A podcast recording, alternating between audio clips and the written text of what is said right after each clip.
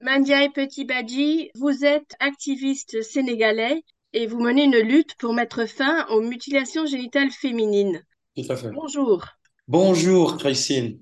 Est-ce que vous pouvez tout d'abord nous donner un, un aperçu de l'incidence des mutilations génitales féminines dans votre pays, donc le Sénégal?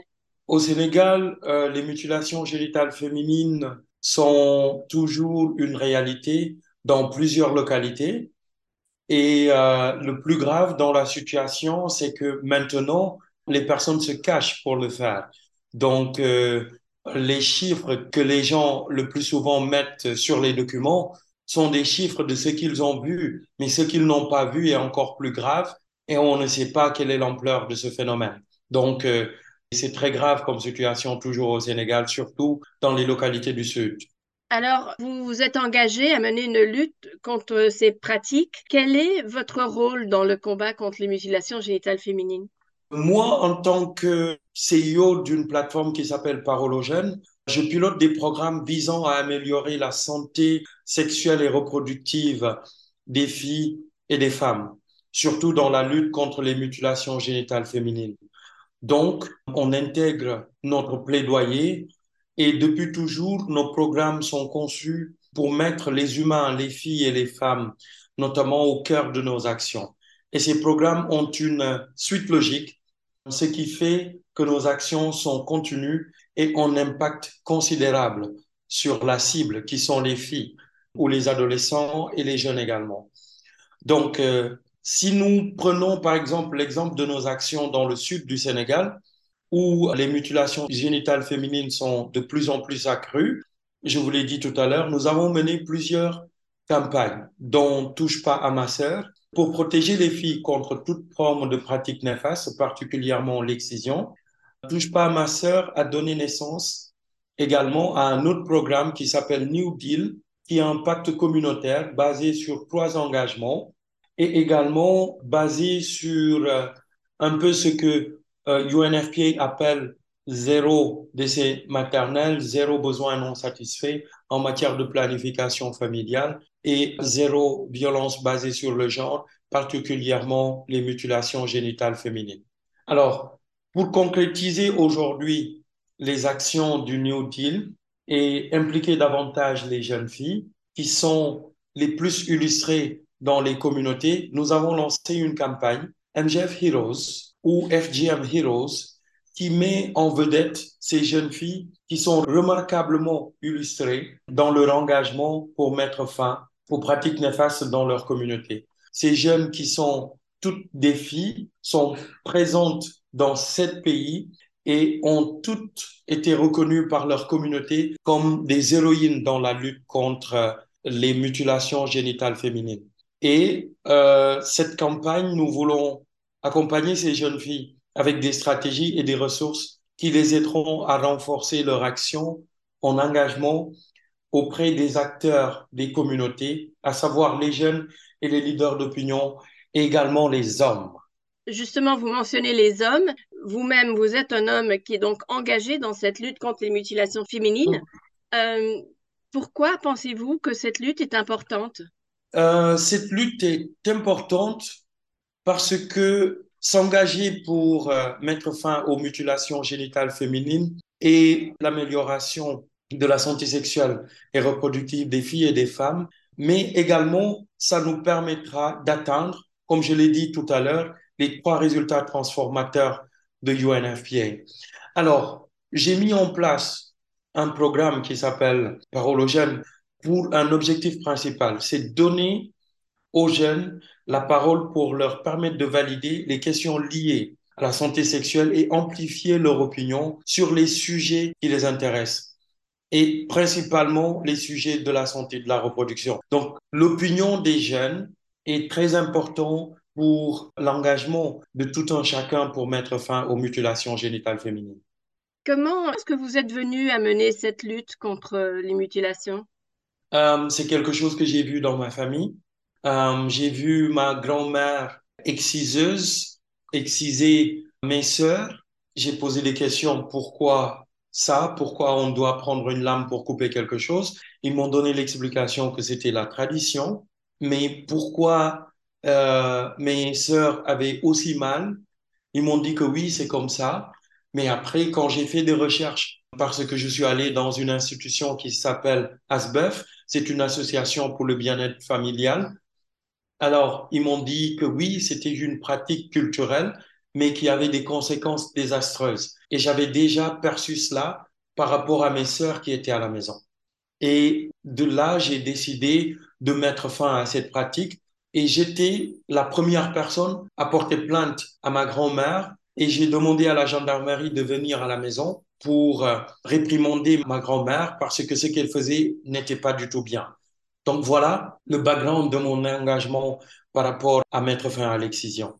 Vous avez témoigné de l'expérience de vos sœurs. Est-ce que euh, vous pourriez partager un peu pour euh, les auditeurs qui ne connaissent pas justement les effets néfastes de cette pratique? En fait, c'est une lame qu'on prend et on prend les parties génitales de la femme et on coupe. Et j'ai demandé pourquoi on coupe. La première réponse qu'on m'a donnée, c'est que oui, quand la femme est jeune et que ses lèvres sont trop trop longs, elle a une envie intense d'avoir des relations sexuelles. Et couper ces parties intimes de la femme permet de freiner sa relation sexuelle. Et j'ai demandé, mais pourquoi on doit couper les parties génitales? Est-ce qu'on ne pourrait pas l'apprendre à pouvoir comprendre que voilà comment ça fonctionne et qu'elle puisse elle-même prendre la décision de faire ou de ne pas faire une relation sexuelle. Ils m'ont dit que non, c'est la tradition, c'est comme ça. Et j'ai pas du tout trouvé normal. Et le fait de prendre une lame et de couper les parties génitaux d'une femme, ça, ça avait un effet assez bizarre chez moi. J'arrivais pas à comprendre. Même quand j'en parle, c'est avec beaucoup de frissons que j'en parle. Et voilà, ça c'est le ressenti, ça c'est ce que j'ai vu euh, dans mon village. Les femmes pratiquaient ça sur des jeunes filles, sur des adolescentes. Et c'était vraiment atroce. Et quand j'ai fait des recherches pour comprendre est-ce qu'il y avait d'autres qui le faisaient, effectivement, j'ai vu sur Internet plusieurs furent mutilées de la façon. Et je me suis rapproché de ces femmes qui étaient mutilées, particulièrement de mes sœurs, pour leur demander, elles avaient des complications quand elles se sont mariées pour avoir des relations sexuelles normales.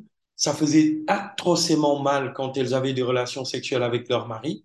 Et elles avaient du mal à dire à leur mari que ça faisait mal parce que c'est comme si elles ne voulaient pas avoir ces relations sexuelles. Et comme moi, j'étais très ouvert à parler avec elle de relations sexuelles, de tout ce qui touchait leur partie intime, elle venait se confier à moi tout en pleurant avec un désarroi assez énorme et extrême. Et c'est de là où j'ai compris ce qu'elles subissent à cause des conséquences de l'excision. Et je me suis dit, écoutez, voilà les conséquences désastreuses qu'elles sont en train de faire. Et il faut que nous, nous hommes, qu'il faut qu'on y mette, qu'il faut qu'on mette fin à ces problématiques-là. Alors, vous avez mentionné euh, que l'excision est à la hausse dans le du Sénégal. Alors, pourquoi pensez-vous que cette pratique revient, qu'elle est à la hausse? Parce que les gens continuent de croire que l'excision est une pratique culturelle, traditionnelle, culturelle qu'on doit continuer et que certaines personnes viennent euh, nous dire que oui, c'est une, c'est les autres qui veulent nous interdire euh, euh, de continuer nos traditions alors que les traditions ont un effet positif dans les communautés, dans la population. Et moi, ce que j'ai compris, c'est que les gens, ils veulent juste garder une tradition culturelle pour continuer euh, les festivités, mais ils ne pensent pas aux conséquences que les personnes qui subissent les mutilations génitales féminines sont confrontées. Et moi, je suis d'accord qu'on garde nos traditions. Si c'est par exemple la danse, la culture, tout autour, je suis parfaitement d'accord qu'on garde tout cela. Mais je ne suis pas d'accord qu'on garde, qu'on continue de mutiler les femmes.